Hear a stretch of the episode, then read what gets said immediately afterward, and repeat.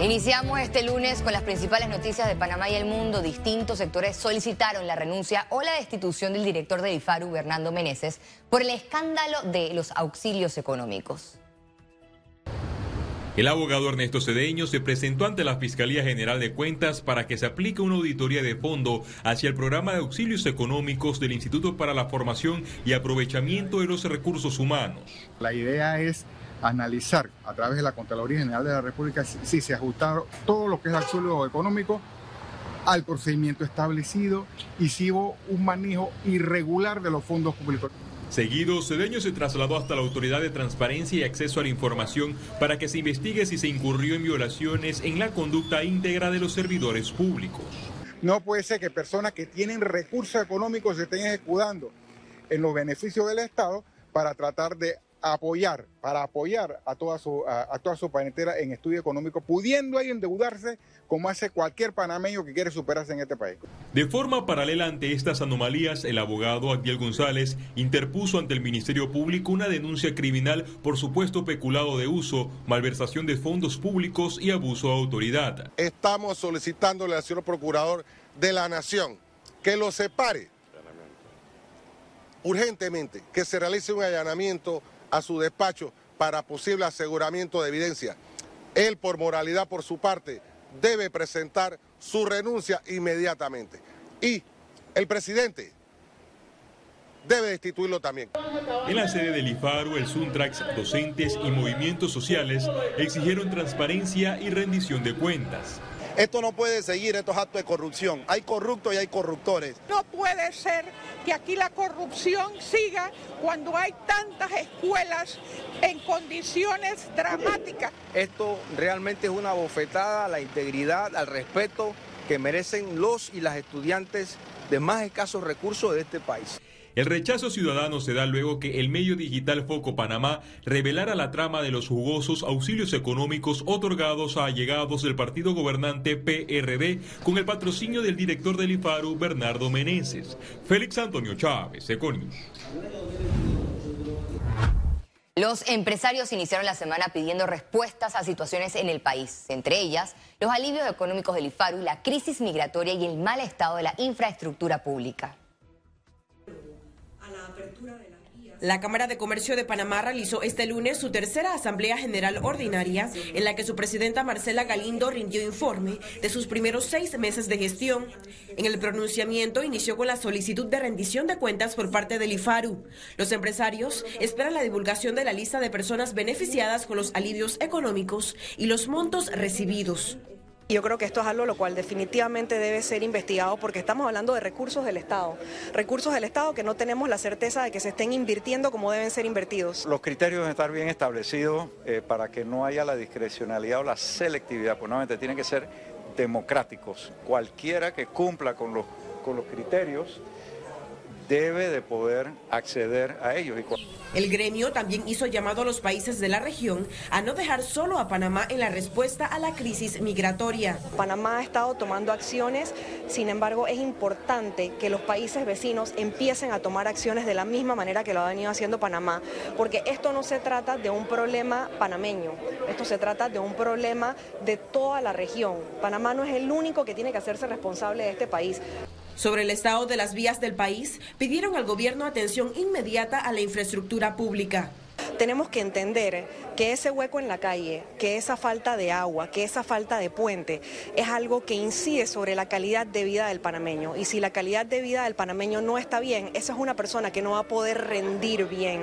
La reunión empresarial concluyó con un análisis del economista Marcos Fernández, quien planteó la importancia de un nuevo plan fiscal para el país y reformas a la caja de seguro social. Ciara Morris, Econews. La cifra de personas que cruzaron el tapón del Darién ascendió a las 2.000. Para las autoridades, el flujo de migrantes va a la baja por las medidas que implementó Estados Unidos para frenar la migración de venezolanos. Diariamente, diferentes comunidades de Darién reciben alrededor de mil migrantes. Este año se registró un récord en la migración por este sector. Este año a la fecha llevamos 202.707 migrantes en comparación al, año pasado, eh, que entraron en un aproximado de 133 mil migrantes, ya hemos rebasado la, la cantidad de eh, diciembre del año pasado. A pesar de una disminución en el flujo migratorio, las autoridades reiteraron que la mayoría de las personas que emigran provienen de Venezuela. La mayoría de ellos, eh, prácticamente el 70-80% en que entraban en cada, en cada de estas dos comunidades, eran de nacionalidad venezolana. Los migrantes que cruzan por el Darién se trasladan hasta la provincia de Chiriquí para continuar su travesía por el sueño americano. Gabriela Vega, Econews. Migrantes de Venezuela abarrotaron un albergue improvisado en la ciudad de Panamá tras quedar varados en el país. La mayoría no cuentan con los recursos para pagar un boleto de avión. Luego de atravesar el Darién, muchos de los migrantes terminan sin recursos para continuar su viaje.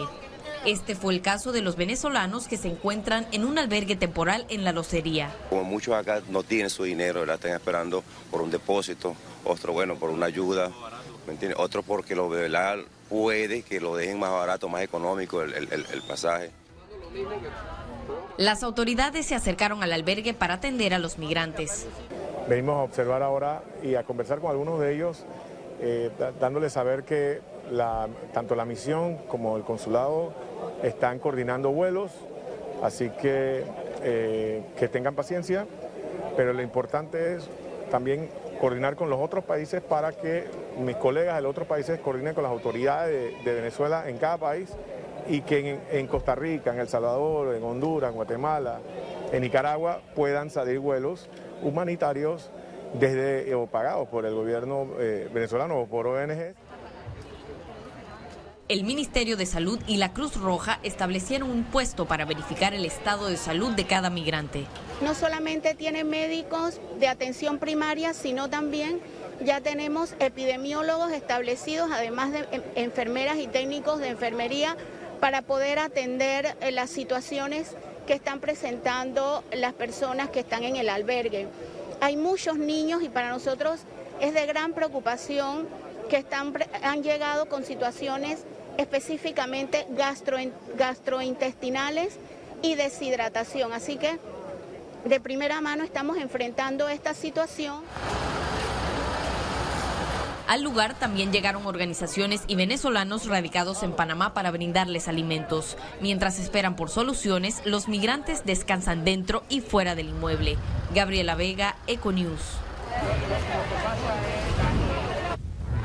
El Tribunal Electoral suspenderá temporalmente a partir de este martes 25 de octubre la recolección de firmas a través de la aplicación en los dispositivos móviles. Las denuncias por las irregularidades provocaron que el Tribunal Electoral inicie auditorías internas, externas y forenses de todas las firmas recogidas por los activistas de los precandidatos de libre postulación. Mientras dure la suspensión del app, se modificará el decreto 29 del 2022 para facilitar la recolección de firmas en puestos estacionarios con funcionarios del Tribunal Electoral, utilizándolo dispositivos móviles para hacer llamadas al centro de atención al usuario. Pese a la medida, los magistrados manifestaron que las otras modalidades de recolección están habilitadas. El centro de atención al usuario, los kioscos multiservicio, todas las oficinas regionales y distritales del Tribunal Electoral del país para firmas presenciales y los libros móviles para áreas de difícil acceso sin conectividad a Internet. Las 10 semanas de las elecciones pasadas, cuando se inició el proceso de recolección de firmas, tenemos una información muy importante y bien interesante. En ese periodo de 10 semanas, a través de los famosos y usuales libros que históricamente se utilizaban para recoger firmas manuales, se recogieron solamente 23.622 firmas. En estas 10 semanas, en este año 2022, se han recogido 674.627.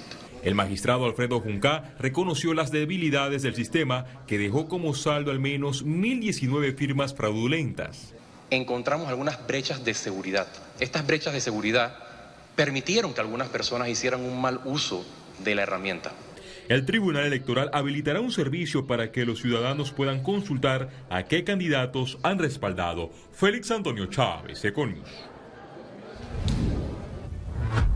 El juicio por caso New Business será en abril 2023. Además, la juez tercera liquidadora de causas penales, Valoisa Martínez, dispuso fijar para este 31 de octubre la audiencia preliminar al expresidente Ricardo Martinelli y con fecha alterna el próximo 29 de noviembre del 2022. Y en más información, la ministra de Educación, Maruja Gorda de Villalobos, descartó la obligatoriedad de vacunación contra el COVID en delegaciones estudiantiles para desfiles patrios. No hay ninguna restricción ni de tarjeta de vacuna. Eh, logramos más del 90% de la población estudiantil vacunada y eso también nos ayuda a minimizar. Tampoco es obligatorio, que eh, es más, es muy incómodo desfilar con desfile o tocar algún instrumento. Entonces, no, eso no está y nosotros cualquier apoyo que se requiera del Ministerio de Educación, tenemos la comisión que se preside de desfiles patrios. Greatness Center, in partnership with Franklin Covey, construimos un mundo mejor a través del impulso a personas y organizaciones a liberar su potencial, a transformarse para trascender. Presenta Economía. La Asociación Panameña de Ejecutivos de Empresas pidió que se agilicen los trámites burocráticos para incentivar la generación de empleos en el país. Nosotros tenemos como constructores varios escollos, tanto en la Dirección de, de Ingeniería Municipal, en el Cuerpo de Bomberos de Panamá, que es una institución que debiera ayudar y es una situación que, limita muchísimo la inversión, y sobre todo la, capacidad para que podamos tener eh, eh, esa, esa seguridad en la inversión con planes de ordenamiento territorial. Creo que eso es algo muy importante que se tiene que hacer. La Organización Mundial del Turismo y la Autoridad de Turismo de Panamá lanzaron el concurso de experiencias innovadoras del turismo comunitario. En conferencia de prensa liderada por el ministro Iván Skilsen y la máxima autoridad de turismo mundial informaron que el objetivo del concurso es impulsar experiencias turísticas innovadoras y disruptivas que motiven la conservación y regeneración del patrimonio natural y cultural de Panamá que empodera a las comunidades locales. Las inscripciones para participar estarán abiertas hasta el 15 de marzo del 2023 con cinco categorías habilitadas. Que si queremos desarrollar un turismo sostenible de verdad, tienen que tener a las comunidades en el centro. Y para acelerar ese proceso de que los turoperadores de Panamá promuevan estas experiencias de turismo comunitario, hemos creado este concurso con el apoyo de la Organización Mundial de Turismo y para ello, eh, por eso es que es tan significativo para nosotros la visibilidad internacional que le da eh, la presencia del secretario general, la máxima autoridad del turismo a nivel global. Es muy importante dar más apoyo a nivel tecnológico y a nivel de inversiones a regiones eh, comunitarias y por eso yo creo que estamos en buen lugar, en buen momento para dar más apoyo a personas, familias que viven y podrían vivir de, ingresos de turismo. Al regreso, internacionales. Con aplausos y abrazos, Rishi Sunak es recibido como héroe por sus compañeros de partido.